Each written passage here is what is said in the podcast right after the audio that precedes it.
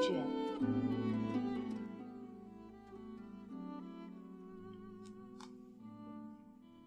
素这显然也是法律的目的法律是城邦中每个人的同盟。这也是我们管教孩子的目的除非我们像在城邦中那样建立了制度否则我们是不会容许孩子们拥有自由的。也就是说，我们用我们灵魂中最善的部分照料孩子们最善的部分，帮助他们建立起灵魂的守卫者和统治者，以取代我们的管教。只有在此时，我们才会给他们自由。哥，是的，显然是这样。苏，那么格劳孔，我们怎么能够主张做不正义、不节制或某种可能使某人更糟糕的事，会使他受益呢？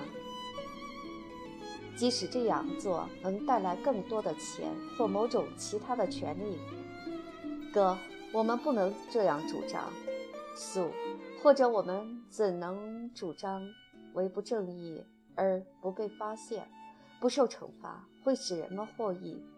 我的意思是，做坏事而不被发现者，难道不是更糟糕吗？因为做坏事被发现并接受惩罚者。其兽性的部分会安静下来，变得驯服，而温顺的部分则得以解脱。当他恢复自己最善的本性，恢复节制和正义以及智慧，其全部的灵魂不会达到一种可贵的状态。这种状态相比身体的健康强壮更可贵，就像灵魂比身体更可贵一样。哥，绝对是的。苏，那么任何有理性的人，只要活着，就会为此付出一切，不是吗？首先，他会重视在心灵中培养起这些品质的学问，而忽视其他的事物，不是吗？哥，显然是的。苏，其次，在身体的健康和教养方面，他不仅不会使自己屈服于兽性的非理性的快乐，在这些方面花费时间精力。甚至也不会把健康作为自己的目标，或将寻求强壮、健康、美丽置于优先的位置，除非这些事情也能促成节制的美德。相反，很显然，他会始终为了灵魂的和谐而不断调整自己的身体。哥，他当然会这样做。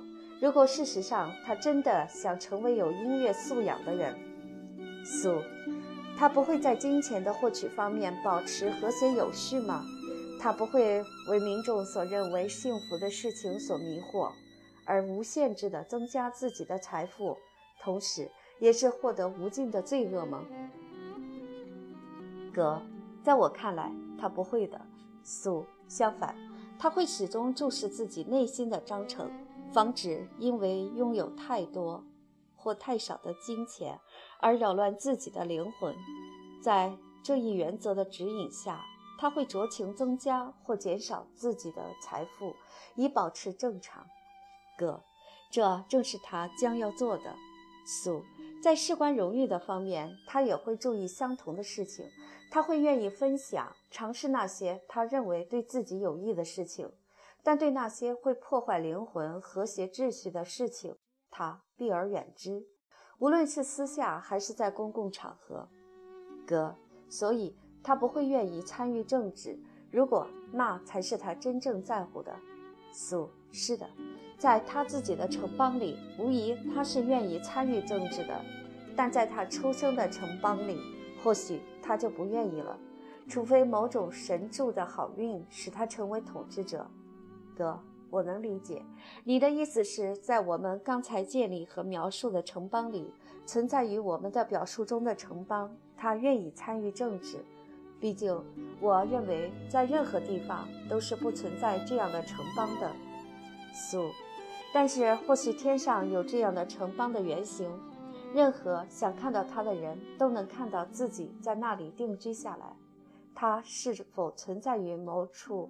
或是否将会存在于某处，都不重要。要知道，他只会在这种城邦里参与政治，而不可能在任何别的国家里参与。